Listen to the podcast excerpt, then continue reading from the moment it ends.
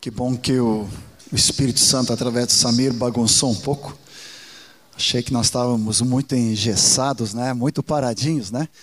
Mas que bom que, que o Espírito Santo nos levou a declararmos essa santa aliança, esse cuidado, todo esse amor que temos pelo Senhor e uns pelos outros. É, quero começar pedindo para nós orarmos também uns pelos outros, de acordo com Efésios capítulo 1. Há muitos anos, é uma oração que eu faço desde, desde juventude. Tenho feito essa oração que o Paulo faz em Efésios capítulo 1, versículo 15 em diante. Ele diz também eu tendo ouvido a fé que há entre vós no Senhor Jesus e o amor para com todos os santos, não cesso de dar graças por vós, fazendo menção de vós nas minhas orações. E aí vem, versículo 17, 18 e 19. Para que o Deus de nosso Senhor Jesus Cristo, o Pai da glória, vos conceda espírito de sabedoria e de revelação no pleno conhecimento dele. Iluminados os olhos do nosso coração, para saberes qual é a esperança do seu chamamento, qual a riqueza da glória da sua herança nos santos e qual a suprema grandeza do seu poder para com os que cremos, segundo a eficácia da força do seu poder. Vou te pedir para nós orarmos uns pelos outros em cima desse texto. Amém? Jonelson orou por mim e queria que nós orássemos agora uns pelos outros, de acordo com essa palavra, para que os olhos do nosso coração sejam iluminados, para que possamos ter os olhos do nosso coração abertos, iluminados pelo Espírito Santo e possamos ter a revelação, esse espírito de sabedoria e de revelação no pleno conhecimento da pessoa de Jesus. E dessa maneira, iluminando os olhos do nosso coração para sabermos qual é a esperança do nosso chamamento, qual é a riqueza da glória da sua herança entre os santos e qual a suprema grandeza do seu poder que opera em cada um de nós que cremos. Amém? Você pode impor a mão sobre a pessoa que está no teu lado.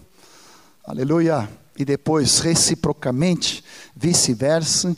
Se alguém está meio distante, chega mais próximo. Aleluia. Profetiza para que os olhos do nosso coração sejam abertos. Nosso espírito seja cheio do espírito de sabedoria e de revelação. Sem a iluminação do Espírito Santo, nada podemos fazer. Obrigado, Senhor. Obrigado pela tua abundante graça, Senhor. Obrigado por abrir os olhos. Senhor, todo o véu que havia sobre nosso coração, nos impedindo de ver a Cristo, agora cai por terra. Obrigado, Jesus.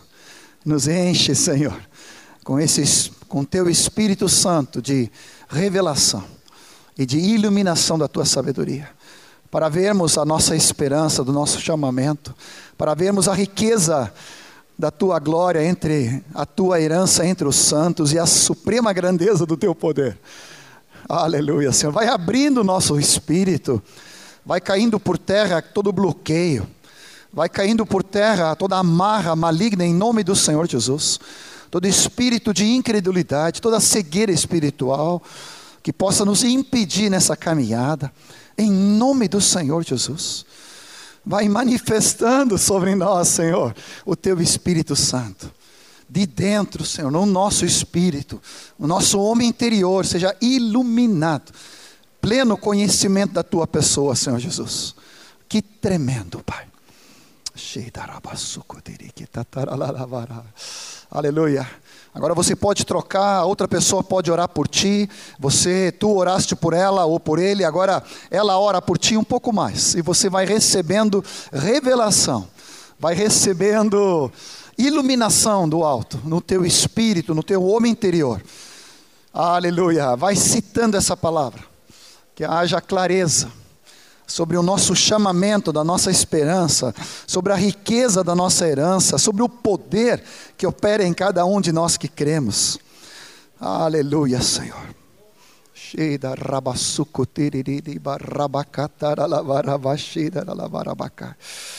Oh, obrigado, Senhor Jesus. Aleluia. Oh,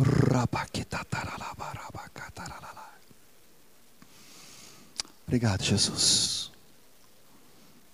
Aleluia. Quero te convidar nessa hora, mais ou menos, que temos de palavra, a entrarmos no livro de Efésios, como já estamos orando aqui. Essa semana o Senhor me, me fez, pelo Espírito Santo, reler um, um pequeno escrito do Watchmani, que muito me ajudou há muitos anos, que vai falar de três palavras-chave que nós vamos estar recordando com alguns que já leram e outros que nunca viram antes possam tomar posse e espero que assim como para mim foi de grande valor e me ajudou muito na caminhada, também possa ser para ti. É um pequeno escrito do Watchmani falando sobre assentados, andando e resistindo. É uma palavra simples, mas ao mesmo tempo muito poderosa, porque ele nos coloca na posição correta para que possamos andar na vitória diante do Senhor, vendo a nossa posição em Cristo. E dessa maneira, partindo do princípio correto, do ponto de partida correta, assentados com Ele em lugares celestiais. E dessa maneira, andando e dessa maneira nos posicionando também não só em relação ao Senhor, em relação à igreja, aos irmãos e ao mundo que nos cerca, mas também nos posicionando contra o inimigo. Então essas três palavras-chave: assentados, andando e resistindo. Quantos aqui já leram esse livreto do Watchmani? Amém. Algumas pessoas. Benção. Te recomendo. Eu acho que tem em português. Eu tinha lido em espanhol, mas eu sei, claro, que tem em inglês. Mas muitos de vocês já dominam espanhol também. É muito simples, inglês também. Mas vale a pena. É fininho assim. Mas como tudo do Watchmani, ele vai vai cutucando de vara curta e vai te denunciando. Então, quero repartir contigo, assim como me abençoou tremendamente. Então, cito a fonte, né? não é algo que eu inventei aqui, mas nós queremos permanecer na doutrina que temos recebido de tantos mestres ao redor deste mundo que o Senhor tem nos dado. Que seja algo para cada um de nós. Amém? Mais uma vez, podemos orar juntos, colocando, se tu quiseres, a mão no teu coração. Senhor, vem com poder, nos iluminando os nossos corações para que de tal maneira possamos ter os olhos abertos no nosso homem interior, não é uma visão natural, nem material, Senhor, mas é uma visão celestial, espiritual, que é dado pelo teu espírito no nosso homem interior, para que possamos ver de acordo com a tua palavra, Senhor. E possamos nos ver assentados, possamos ter a posição correta para um caminhar de vitória no meio desse mundo e no meio de todos os relacionamentos, Senhor também, assim como tu tens nesses últimos dias, dando uma percepção maior ainda na nossa luta contra o inimigo, estarmos firmados na vitória que temos em Cristo Jesus mas também não ignorando que há um ataque maligno, covarde de Satanás contra cada um de nós. Mas do Senhor já é a vitória. E quando nós nos vemos aonde tu tem nos colocado, Senhor, qualquer receio, medo ou qualquer insegurança cai por terra, porque estamos em Cristo Jesus, nosso Senhor. Obrigado, Senhor. Leia comigo alguns textos, só para a gente colocar como base. Efésios 2, 6 vai nos colocar essa tremenda verdade do que ele realizou na obra da cruz, na sua vida, na sua morte, na sua ressurreição e também na sua exaltação. E quando ele foi assunto ao céu, ele não somente realizou isso, ou Deus realizou isso através da pessoa de Cristo, mas ele também nos proporcionou junto com ele. Deus sendo rico em misericórdia, lendo a partir do versículo 4 do capítulo 2. Por causa do grande amor com que nos amou. Estando nós mortos em nossos delitos, nos deu vida juntamente com Cristo. Pela graça sois salvos, e juntamente com Ele nos ressuscitou e nos fez assentar nos lugares celestiais em Cristo Jesus.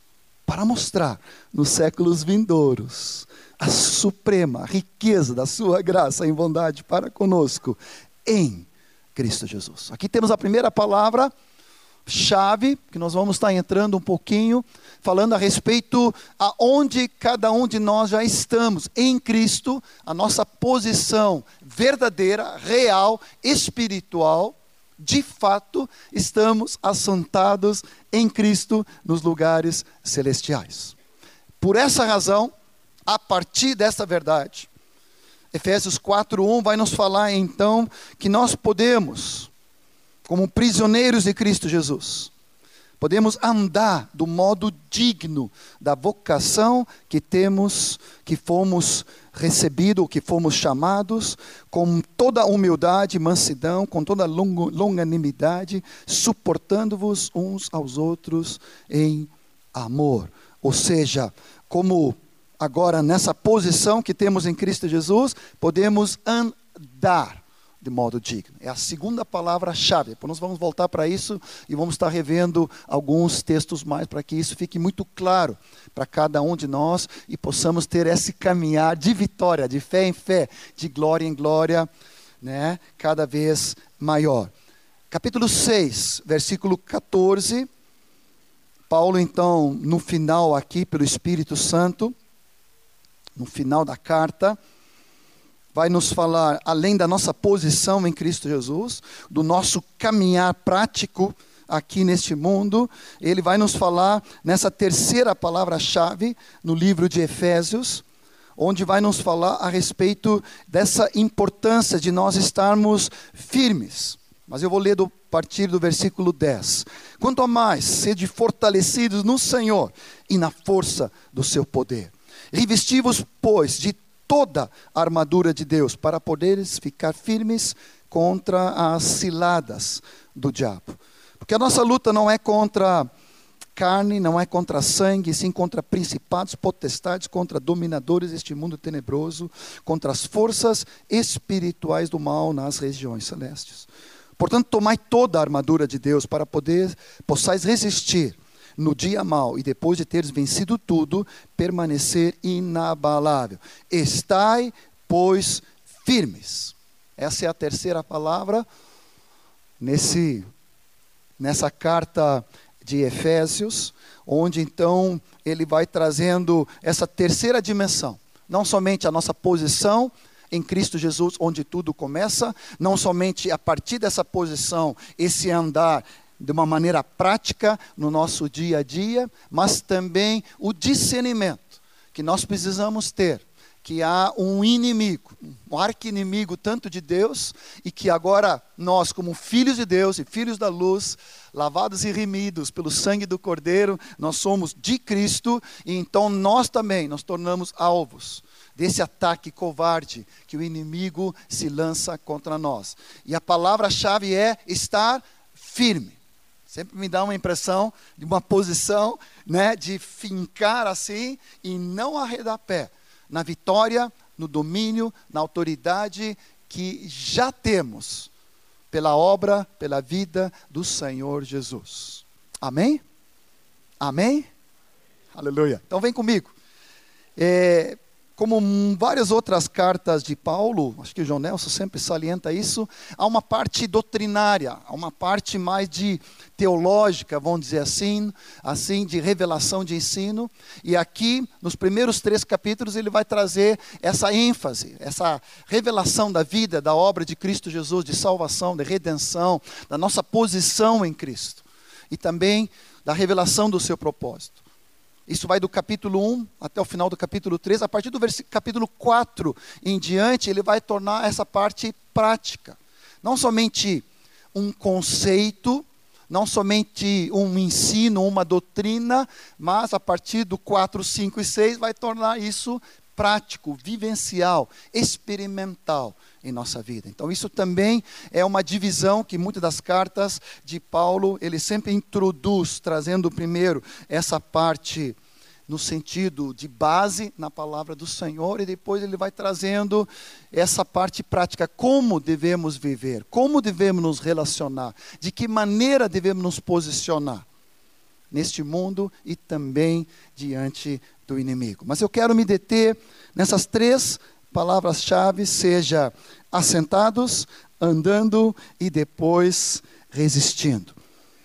Abra comigo em Efésios capítulo 1 voltando, porque nós só podemos estar com Cristo assentado nos lugares celestiais, porque em primeira mão, na continuidade da oração que nós acabamos de orar e de ler juntos, no versículo 20 em diante, capítulo 1, o Espírito Santo vai nos dizendo: este mesmo poder que opera em nós, e aqui, de novo, já começa, melhor dizendo, é, extrapola o nosso, meu entendimento, pelo menos, porque ele diz que essa suprema grandeza do seu poder que opera em nós que cremos, segundo a eficácia da força do seu poder, é o mesmo poder, o qual o Pai exerceu em Cristo, ressuscitando dentre os mortos e fazendo sentar a sua direita nos lugares celestiais, acima de todo principado e acima de toda potestade,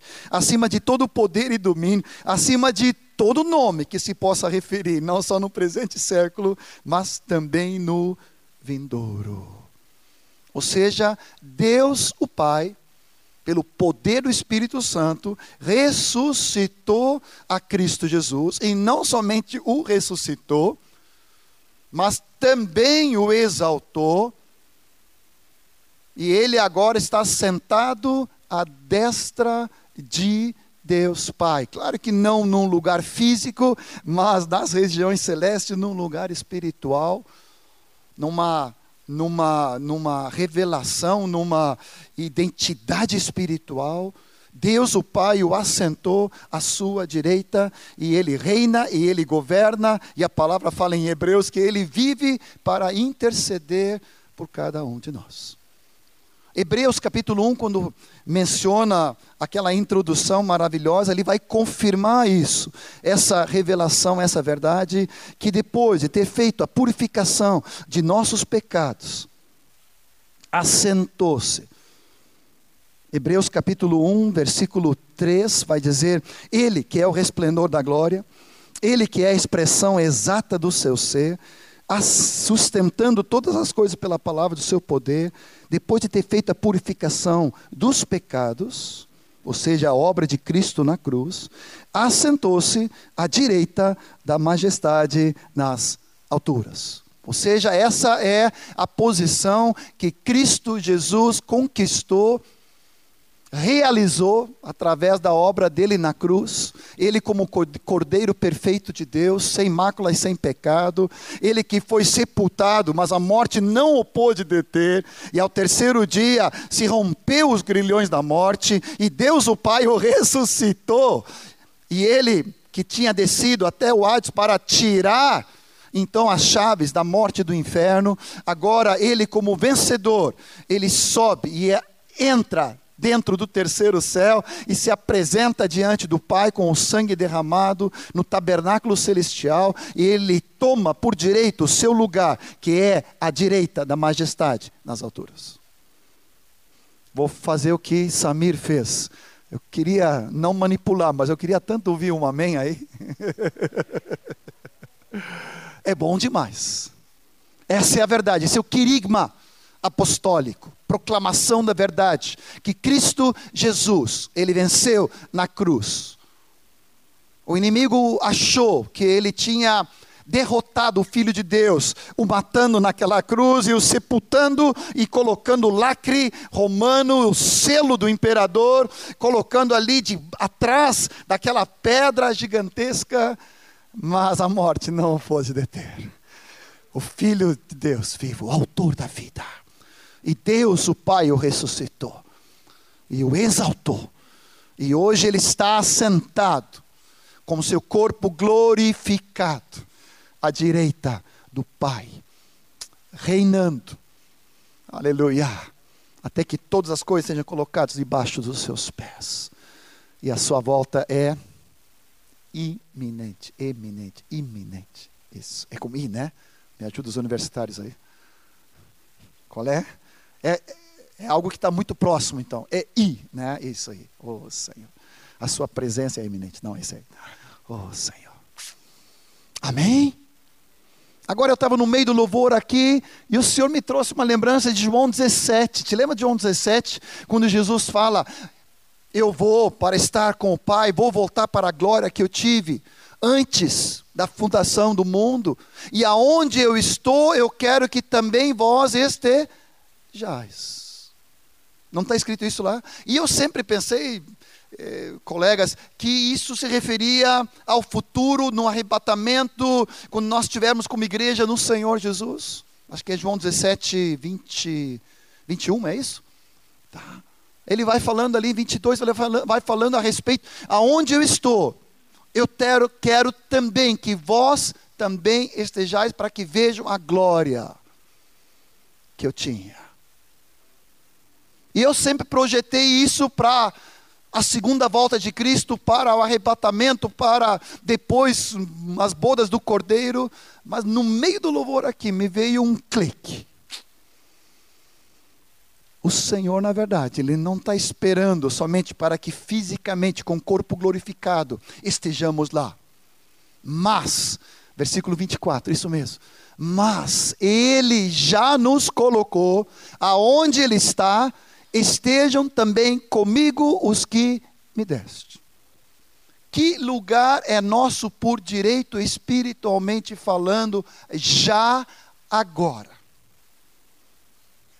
Assentados, juntamente com Ele, nos lugares celestiais. Jesus! Por isso que eu pedi para você orar, porque nós estamos dando uma viajada aqui, num bom sentido, porque é tão grande a revelação do Senhor. É tão tremenda a verdade que nós precisamos encarnar e precisamos nos apropriar e espiritualmente, experimentalmente depois andarmos. Mas tudo começa com essa revelação de que ele já nos colocou. Por isso vem comigo de novo para Efésios 2. E vamos ler o contexto. Ele, com seu grande amor e com a sua riqueza em misericórdia, ele, nós estando mortos em nossos delitos e pecados, nos deu vida juntamente com Ele. Versículo 5. Primeiro, Ele nos vivificou. Pela graça nós somos salvos. E juntamente em Cristo, com Ele, não somente Cristo ressuscitou dentre os mortos, mas nós também, que estávamos mortos em nossos delitos e pecados, andávamos outrora segundo o curso deste mundo, segundo o príncipe da potestade do ar, do espírito que atua nos filhos da desobediência, os quais todos nós andávamos outrora, seguindo a inclinação da carne, fazendo a vontade da carne e dos pensamentos, éramos por natureza filhos da ira, como também os demais, mas Deus, sendo rico em misericórdia, por causa do seu grande amor, Ele nos salvou, Ele nos vivificou, Ele nos regenerou, Ele nos ressuscitou. E se tivesse parado aqui, já seria demais. Mas ele não para na ressurreição. Ele, em Cristo, com Cristo, também nos exaltou. E nos colocou junto com Ele nos lugares celestiais. Uau! Barbaridade de misericórdia. Acho que tu não entendeste nada. Vamos começar de novo. Nós estávamos mortos em nossos delitos e pecados. Éramos escravos de Satanás, éramos inimigos do nosso entendimento. Éramos filhos da desobediência, da desobediência. Mas por causa do grande amor do Pai em Cristo Jesus, o Filho perfeito, através do qual toda obra é realizada, Ele nos resgata com mão poderosa e braço estendido.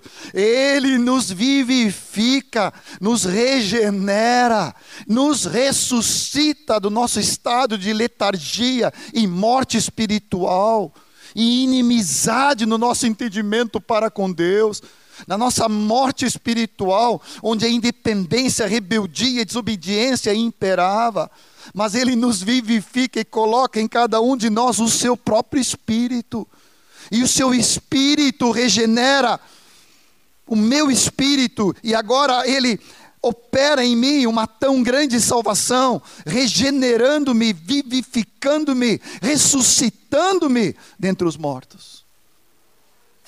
E Ele por causa que onde Ele está, Ele quer que nós estejamos. Ele também nos incluiu na vida dele, agora exaltado à destra do Pai, assentado nos lugares celestiais, acima de todo principado potestade, acima de todo nome, acima de todo poder. Nós estamos incluídos em Cristo Jesus. Este é o nosso ponto de partida. Eu não sei se tu é como eu, vou dar alguns exemplos da minha própria pobreza aqui, mas às vezes nós somos muito assim, pensando que no nosso esforço, no nosso legalismo, na nossa capacitação e inteligência possamos fazer algo que agrada a Deus, e a partir de fazer algo para Deus, nós vamos descansar. Mas é totalmente ao contrário. A vida da fé, a vida do discípulo, não começa pelo esforço, não começa por ensaio e tentativa, não começa por, pelo esforço próprio, no meu braço, na minha força, eu tentar agradar ao Pai, ou em mim mesmo, no meu legalismo, na minha religiosidade. Tudo isso é como trapo de imundície, fala em Isaías a minha religiosidade, o meu legalismo, o meu esforço, a minha cobrança, o meu perfeccionismo em mim, em nada agrada ao Pai. Toda obra de salvação é obra exclusiva do próprio Pai, através do Filho, gerado em nós pelo Espírito Santo. E o que eu preciso, cada dia, é me apropriar dessa obra consumada e ter revelação de onde Ele já me colocou, por agora estar em Cristo Jesus. Vou fazer um paralelo. Quando é que o homem foi criado em Gênesis? Primeiro, segundo, terceiro, quarto, quinto, sexto dia ou sétimo? Não vou olhar para os universitários aqui. O Irlanda está falando ali o sexto, quem dá quinto, quem dá o primeiro, quem dá o sétimo. Será que não? Qual é o dia que o homem foi criado? Sexto. E qual foi o dia de descanso de Deus? Sétimo. Qual foi o primeiro dia do homem?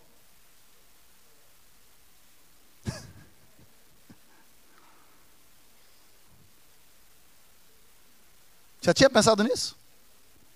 O primeiro dia do homem foi o descanso.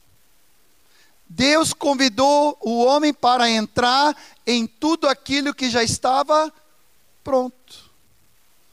Não havia esforço, não houve suor, não houve nada de, de algo que o homem pudesse contribuir, mas o homem entrou numa obra realizada que o próprio Pai tinha feito. A vida cristã, me entenda bem, nós vamos ter depois o andar, para não ter nenhum entendimento de passividade ou inércia, porque a vida cristã não é isso. Mas a fé significa que eu começo a enxergar que toda obra da minha salvação já foi realizada por meio de Cristo Jesus. Ou qualquer um de nós pode acrescentar qualquer coisa para melhorar, para merecer, para contribuir com a obra redentora de Cristo. Nenhuma. Pela graça sois salvos. Isso não vem de vós, é dom de Deus, para que ninguém se glorie. Lá na continuidade de Efésios capítulo 2. Ou seja, quando eu começo a ver que na verdade tudo está em Cristo e tudo Cristo já realizou, a minha salvação opera quando? Quando eu vejo que Cristo morreu na cruz, não só pelos, pelo mundo inteiro, mas pelos meus pecados, e a minha incapacidade crônica, hereditária, inerente, insuficiência de alcançar de mim mesmo uma salvação, quando eu vejo que tudo Deus realizou através do Filho dele, Cristo Jesus, convergindo nele todas as coisas, a obra de redenção, a obra de remissão, a obra de regeneração, a obra de salvação. Tudo foi feito através de Cristo e a minha salvação começa quando? Quando meus olhos são abertos e eu me vejo com Cristo na cruz e pela fé me aproprio e tomo posse da obra que Ele fez e eu me incluo nela. Amém? Amém? Vou dar outro paralelo. Temos algo que podemos fazer para receber ou merecer o batismo do Espírito Santo. Galatas fala que foste pelas obras da lei ou pela fé que recebesse o Espírito. Qual é a base se a cruz é base da nossa salvação, a cruz, a morte e a ressurreição é a base da nossa salvação, a base legal, bíblica do batismo do Espírito Santo para nos apropriar é o que? É a própria exaltação da pessoa de Cristo Jesus. Atos 2,33, exaltado, pois, a destra do Pai, derramou isso que vemos e o vês. Quando eu vejo Cristo exaltado, me aproprio daquilo que já aconteceu, o Espírito já foi derramado, Cristo já foi exaltado, o Espírito já foi derramado, e eu me aproprio, eu vejo. Não começa com obras, não começa com esforço. Quanto mais eu tento, pior fica. Quanto mais eu ah, tento fazer algo no meu esforço, pior fica. Quanto mais apenas eu me entrego para receber do Senhor a vida dele, a obra dele, quanto mais o Senhor opera em cada um de nós, derramando a sua vida e o seu poder. Amém? Todo raciocínio humano, lógico, de esforço, de tentativa, de eu, por mim mesmo, me esforçar para merecer ou fazer, precisa cair por terra. E meus olhos precisam ser abertos para ver que, na verdade, quais foram as últimas palavras de Cristo na cruz? Acho que foram sete menções que ele falou, mas aí é outra pregação. Mas uma das últimas, antes de declarar a ti, Pai, entrego o meu espírito, ele falou: está. Diga mais alto comigo. Mais forte. Agora diga de todo o coração. Está. O brado de vitória. De que está consumado, realizado, concretizado a obra da nossa salvação já foi trombeteada da cruz por Cristo Jesus, o Cordeiro perfeito. E agora eu me aproprio dessa obra, eu não preciso fazer nada a não ser acolher ativamente, crendo, vendo espiritualmente essa obra que o Senhor, na verdade, já fez em Cristo Jesus. Por isso, nessa noite, em nome de Jesus, se tu é parecido comigo, todo legalismo, todo esforço próprio, todo ainda achar que podemos merecer algo, em nosso próprio esforço precisa cair por terra. E eu quero te contar dessa boa nova para desfrutar do lugar onde Deus nos colocou, em Cristo Jesus, onde Ele tem nos abençoado com toda a sorte de bênçãos espirituais nas regiões celestes, em Cristo Jesus. Por isso, toda religiosidade, cobrança, perfeccionismo em nós próprios, tentativa e ensaio por nós próprios, de vencer as coisas no nosso braço. Senhor, em nome de Jesus, cai por terra, que os olhos sejam iluminados para que possamos ver o, aonde tu tem nos colocado, Senhor. Em Cristo Jesus. Deixa eu te dar mais um exemplo que Deus tem trazido muitas vezes nesses últimos tempos. Lucas 15 fala fala da parábola do pai. E eu penso nos dois filhos perdidos, tanto o filho perdido de casa, mas também o filho que se chama, né, que dizemos o pródigo, né, o gastador. A palavra fala que, claro, ele caiu em si, ele se arrependeu, não há dúvida, isso é fruto do Espírito Santo, é obra do Espírito Santo de Deus em nós, também é bondade, porque a palavra fala em Romanos 2 que é a bondade do Senhor que nos conduz para o arrependimento. E aquele jovem perdido voltou para casa, e a palavra diz que o pai de longe o avistou e já tinha separado o novilho cevado, as sandálias novas, as vestes limpas, o anel, tinha tudo reservado. O Pai providenciou tudo para a nossa salvação através de Cristo Jesus.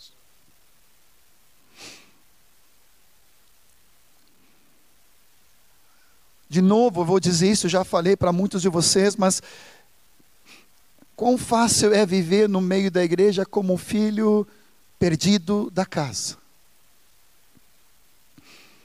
que está nas dependências do pai, na cercania do pai, está junto com o pai, mas não desfruta e não tem um coração livre para pedir nenhum cabrito para repartir com seus amigos ele vive debaixo de uma cobrança de legalismo, de medo, de suspeita, de insegurança, em vez de desfrutar, assim como o seu irmão que estava perdido, agora voltou e o pai tudo tinha preparado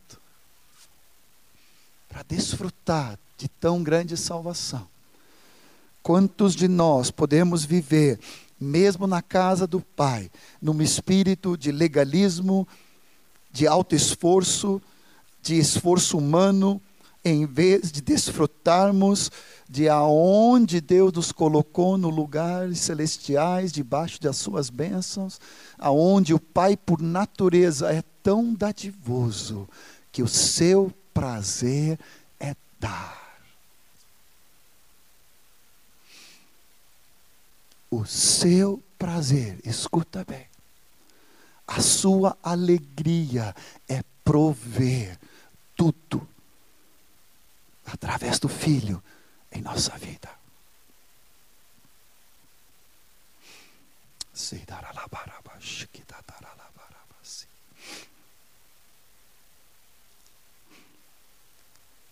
Pode ser que ainda alguns de nós possamos pensar em ter algo fora de Cristo.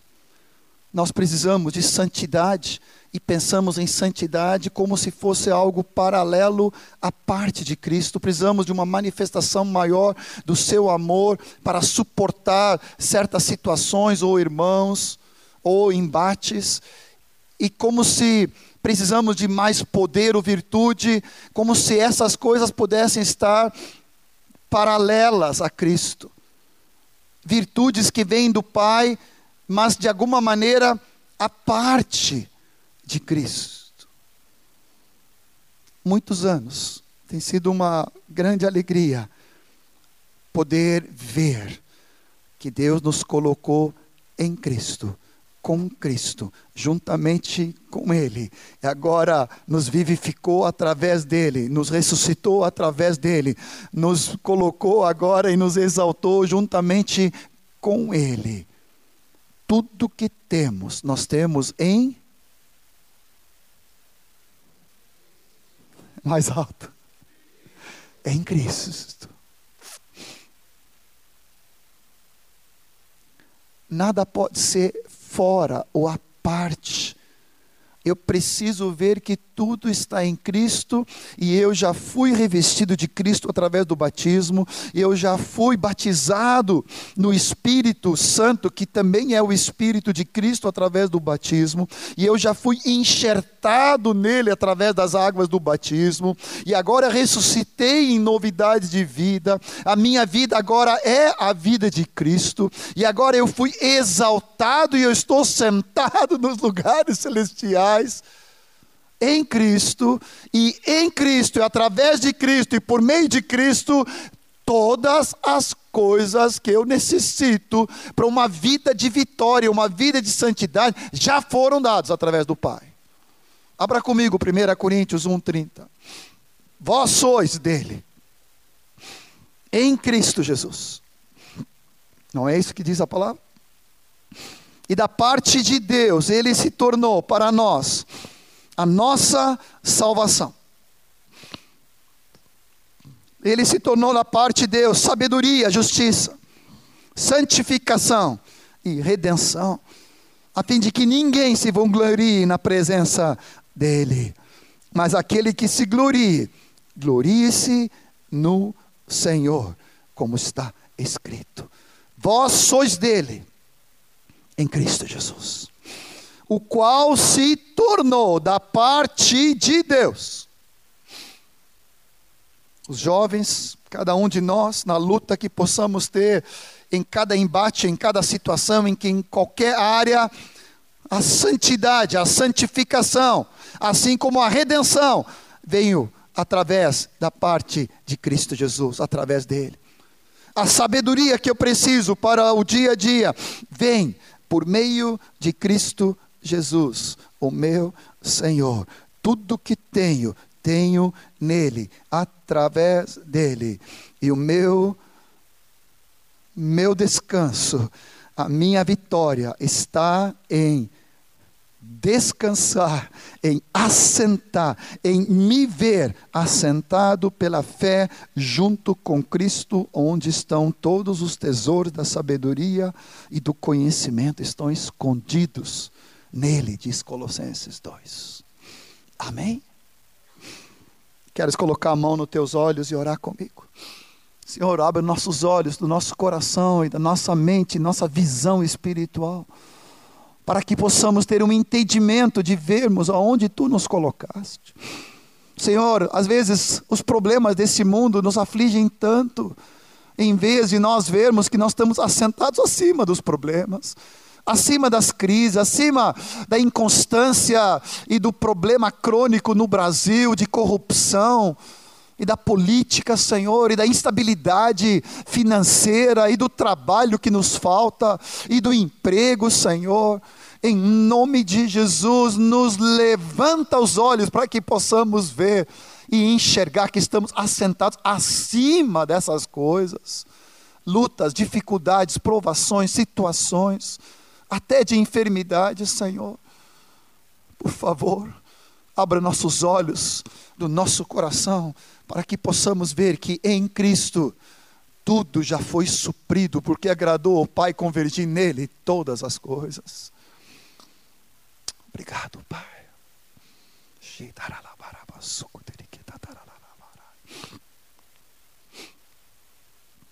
A segunda palavra é andando oito vezes aparece, e você pode, lendo, vai gastar meia hora para ler a carta nos seus seis capítulos, no máximo. Primeiro, ele vai falando que nós não devemos andar como os gentios andavam, lá no capítulo 2, 2. Também no 4,17 ele vai dizer que nós não devemos mais nos identificar da forma como andávamos antes. No 4,17 ele diz ah, na nossa ignorância e no nosso andar como andávamos antes como gentios que eram obscurecidos no seu entendimento e na vaidade dos seus pensamentos afastados, alheios a Deus, porque não é assim que temos aprendido a sermos discípulos de Cristo Jesus. Mas nós precisamos nos despojar quanto ao trato passado do velho homem, e nós precisamos nos renovar no espírito do nosso entendimento e nos revestir do novo homem, criado em Cristo Jesus, segundo Deus, em justiça e retidão, procedentes da verdade. Então ele vai falando que nós não devemos andar dessa forma como andávamos antes, mas, como eu já li, capítulo 4, versículo 1 fala: andais do modo digno do Senhor, na vocação que temos sido chamados. No 5, ele vai dizer: sede, pois, imitadores de Deus como filhos amados e andai em amor. No mesmo capítulo 5, versículo 8 e 10, ele vai dizer: né, que outrora éramos trevas, mas agora nós somos luz no Senhor e nós precisamos andar agora como filhos da luz, provando sempre o que é agradável diante do Senhor. E tudo isso com que propósito? Efésios 4, 15, 16 fala: seguindo a verdade em amor, andando e vivendo, falando a verdade e caminhando em amor, cresçamos em tudo naquele que é o cabeça, Cristo. Então, o nosso andar, e aqui de novo eu digo para para nós não esquecermos, nós não andamos para tentar merecer um descanso e ganhar uma aprovação e dessa forma sermos recompensados em uma exaltação às alturas com Cristo, mas nós partimos do ponto de partida onde fomos enxertados com Cristo e Ele está assentado à parte do Pai, à, à, direita do Pai, e com Ele nós estamos assentados. Esse é o nosso ponto de partida. Por essa razão, agora eu posso andar neste mundo, nos meus relacionamentos, com a minha família, com a minha casa, com a minha esposa, com meus filhos, com os netinhos, com os discípulos, com os irmãos, em relação ao mundo ele vai falar depois da relação até do meu trabalho, patrão, empregado, dos dois lados. Essa segunda palavra, essa segunda parte, ela é muito prática, ela não é algo teorizada, teológica no sentido teórica, ela é algo muito prático. Irai-vos e não pecais. Ele vai dizer deixando a mentira, fala cada um a verdade, porque nós somos membros uns dos outros. Ele vai dizer, mas isso vai dizer, mas John, isso aí não acontece entre nós, longe de vós toda gritaria, toda blasfêmia, um levantar a voz, toda mágoa, ressentimento. Não sai da nossa boca nenhuma palavra torpe, mas sim o que seja de edificação, transmita graça. Longe de nós a amargura, a cólera, a ira, a gritaria, a blasfêmia, vem assim toda malícia, antes sede uns para com os outros, benignos, compassivos, perdoando-vos uns aos outros, como também Cristo, Deus em Cristo nos perdoou. Ele vai falar do relacionamento prático do marido, da esposa, de pais e filhos da nossa santidade em relação ao mundo. Mas por que tudo isso? Aqui há muitas palavras que são imperativas, né? Irai-vos, mas não pequei. Não mintais mais. Longe de vós a gritaria. Ele vai colocar como se fosse, né? A palavra é de daqui, ou seja, são ordens explícitas para que sejamos parecidos com Jesus.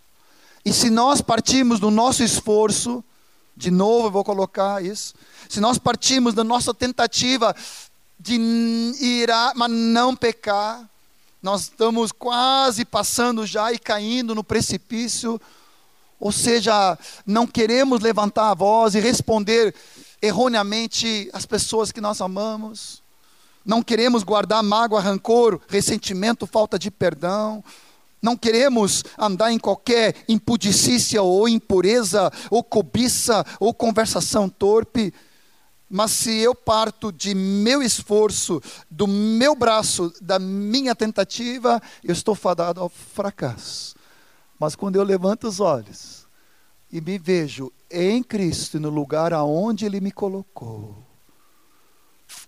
morto para o pecado, através da obra da cruz e da minha identificação com Ele, através do batismo, e vivo para Deus. Aquilo que aqui é impossível, olhando para o Nilcinho aqui, é impossível não lembrar de Mateus 5, 6 e 7. João 14, 15, 16. É impossível. E ali no final do capítulo 5, se não me falta a memória, 48, ele fala, ele fala: Sede vós perfeitos, como perfeito é o vosso Pai celeste. Tu já leste esse versículo? E qual é a tua reação quando tu lês? Yes, é claro. Vai, isso aí eu tiro de letra. É assim? Ou, ou, ou, não vem sobre ti uma, um espírito de acusação, de religiosidade, de cobrança? Pá, Senhor, isso aqui tu, tu, né, tu, vai, tu vai quase, eu quero fazer um buraco, quero me afundar no chão, eu quero desaparecer, Senhor, isso aqui não, não tá, isso aí não tem, não, não tem como, Senhor. Como assim? Alguém já pensou assim? Não, não, é só eu que penso assim, né? Você já tirou isso de letra. Sede vós perfeitos, como perfeito é o vosso Pai celeste.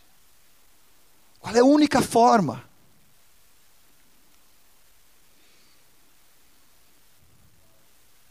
Assentados. É em Cristo.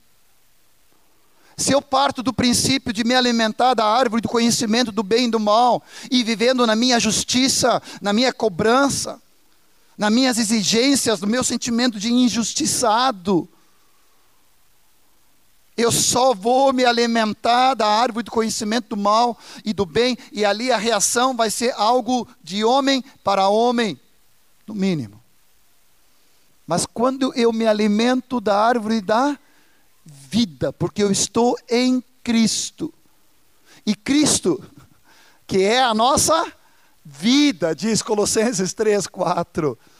E quando essa vida se manifestar, e eu escolho que a vida dele se manifeste, eu posso dar a outra face, eu posso sofrer injustiça, eu posso ser acusado injustamente, eu posso ser maltratado, eu posso ter uma reação, ou a pessoa pode ter uma reação adversa comigo que, que me machuca, e em vez de eu me alimentar da árvore do bem e do mal, e exigir e cobrar e reivindicar, eu escolho me alimentar da árvore da vida que é Cristo Jesus, porque eu estou nele e ele está em mim e o caminho que ele abriu é o caminho da cruz, aonde eu, me vendo nele e tomando atitude por estar nele, eu renuncio essas coisas de tudo alto, alto, eu, eu, para que então a vida dele flua. Não é esforço, não é tentativa, não é em eu cerrar os dentes e fazer no meu esforço, é deixar Cristo, tu que és a minha vida. Seja essa impureza, seja essa tentação da ira, da impaciência, da indignação, da gritaria, seja o que for, Senhor, eu não posso, mas o eu está na cruz e agora Cristo que vive. É essa vida pela fé que eu vivo pelo Filho de Deus. Eu estou nele, ele está em mim e eu me alimento da árvore da vida e rejeito a árvore do conhecimento do bem e do mal. Amém? Tudo isso pelo poder do Espírito Santo. A palavra fala em Efésios 1 que nós fomos selados com o Espírito Santo da promessa. Depois ele diz que nossos olhos sejam abertos para vermos a suprema grandeza do seu poder que opera em nós que cremos, o mesmo poder que ressuscitou a Cristo Jesus, nosso Senhor. Depois, Colossenses, é, Efésios 3, 16, vai nos falando, e assim, para que, segundo a riqueza da sua glória, vos conceda que sejais fortalecidos com poder mediante o seu espírito no nosso homem interior, e assim habite Cristo nos nossos corações, pela fé, a presença de Cristo pelo seu espírito, porque Cristo homem glorificado está à direita do Pai, mas a sua presença pelo seu Espírito em mim habita, pela fé, seu poder que em nós habita. E é por essa razão que Efésios 5 vai nos dizer que nós precisamos ser sábios, remindo o tempo, porque os dias são maus. Nós precisamos nos despertar de qualquer letargia e passividade e sonolência espiritual.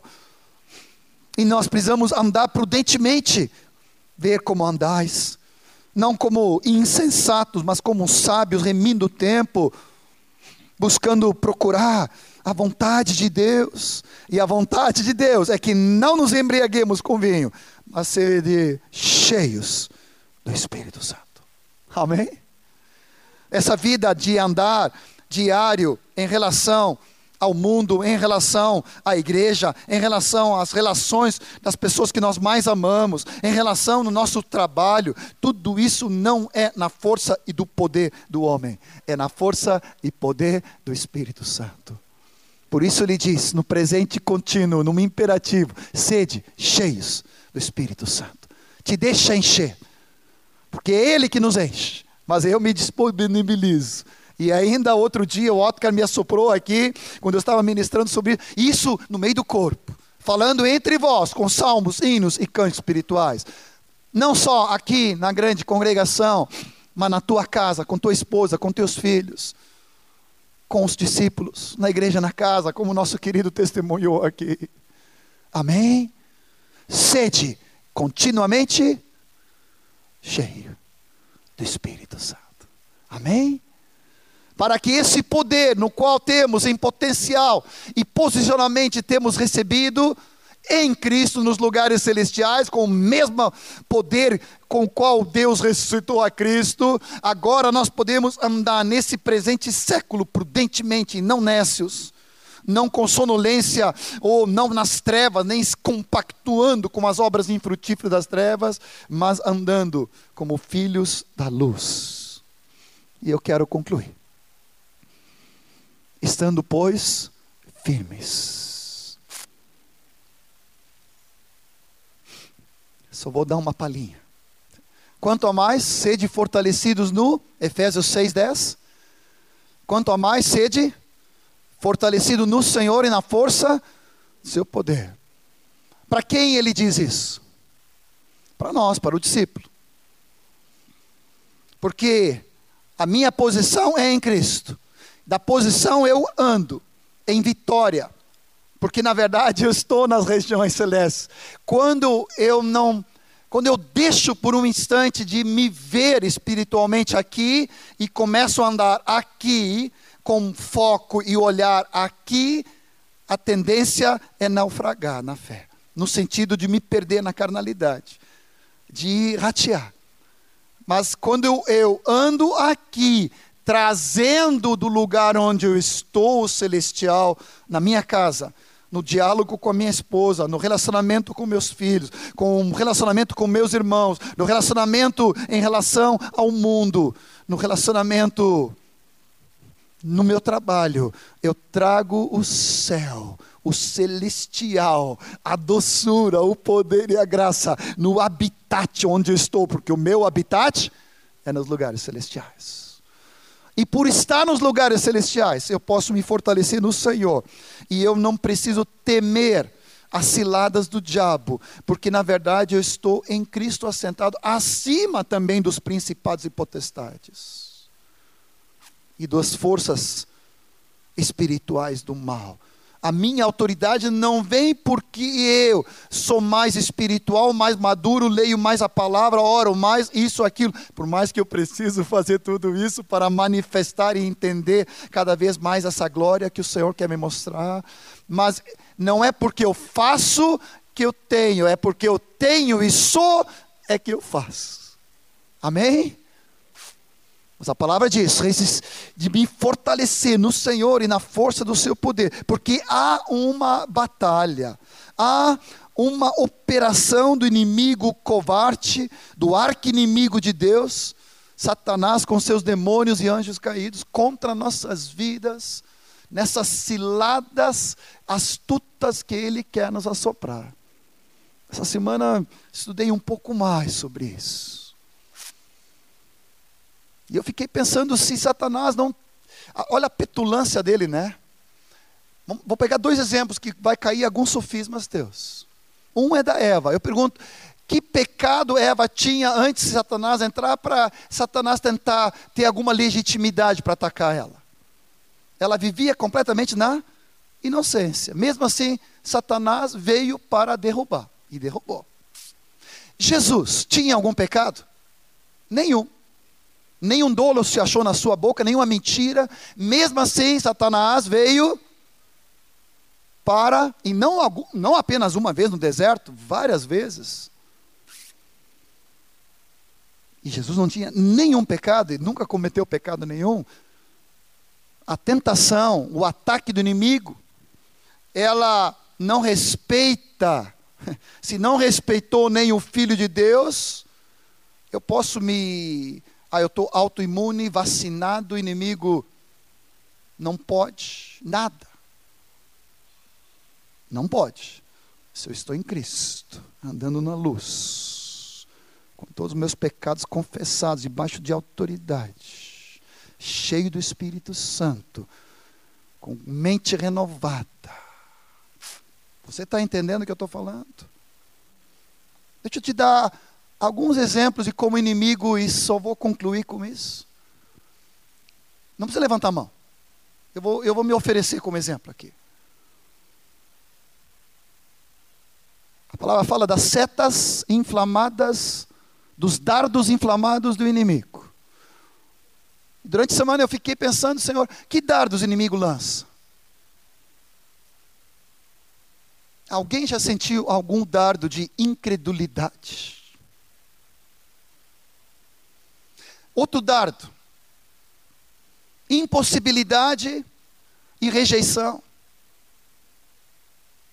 Quantos não lutam com isso?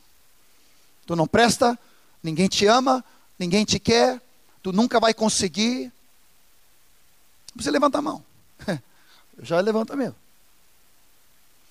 Outro dardo. Vou brincar aqui com o Nilson.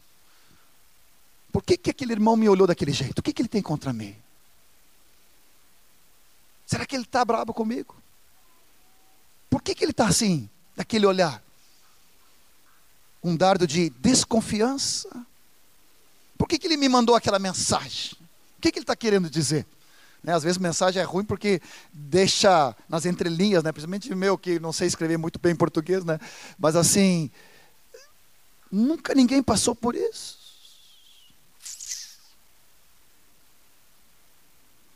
E se você é passivo diante desses dardos e não levanta o escudo da fé e não está revestido com o capacete da salvação, a coraça da justiça, o cinturão da verdade, os pés, preparação do evangelho da paz, faltou, e a espada do Espírito, que é a palavra de Deus.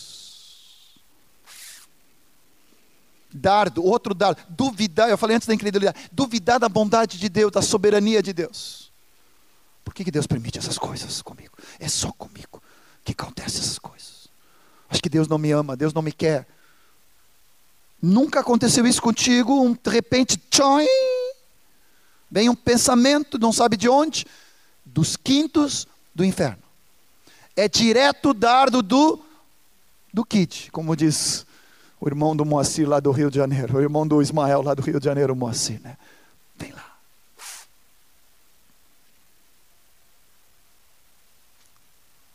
Mais dois que o Espírito Santo me mandou dizer hoje: falta de perdão, mágoa e ressentimento. Falta de perdão, amargura aqui. Eu tenho me assustado com o número de irmãos que pensam que têm direito de não perdoar o seu próximo. Que se acham tão injustiçados e se alimentam da árvore do conhecimento do bem e do mal, em vez de se alimentar da árvore da vida. Aonde Deus em Cristo também nos perdoou, assim também perdoai vós. E a oração diária junto com o pão nosso, né? É também, Senhor, livra-nos do mal e guarda-nos do maligno e perdoa nossas dívidas, assim como nós temos perdoado nossos devedores. Se eu mantenho meu coração endurecido em falta de perdão e liberar perdão e me perdoar e perdoar meu irmão ou pessoa, não importa o que aconteceu, se eu retenho no meu coração amargura, ressentimento, ah, querido, é um dardo do inimigo nas minhas emoções, e se aquilo lá não é tratado imediatamente, o inimigo de alguma forma começa a ter alguma influência, mas a palavra diz: quanto mais sede fortalecidos no Senhor e na força do seu poder, e revestivos de toda a armadura. E nós precisamos resistir firme significa o território para o qual o Senhor já me conquistou e alcançou, que é em Cristo, eu preciso permanecer firme nessa posição. Não sair dela. E orando em todo o tempo no Espírito. Amém, amados? Vamos colocar em pé.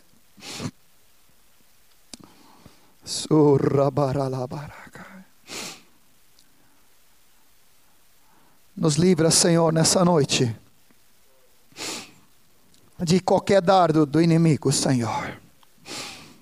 Livra-nos, Senhor, do mal.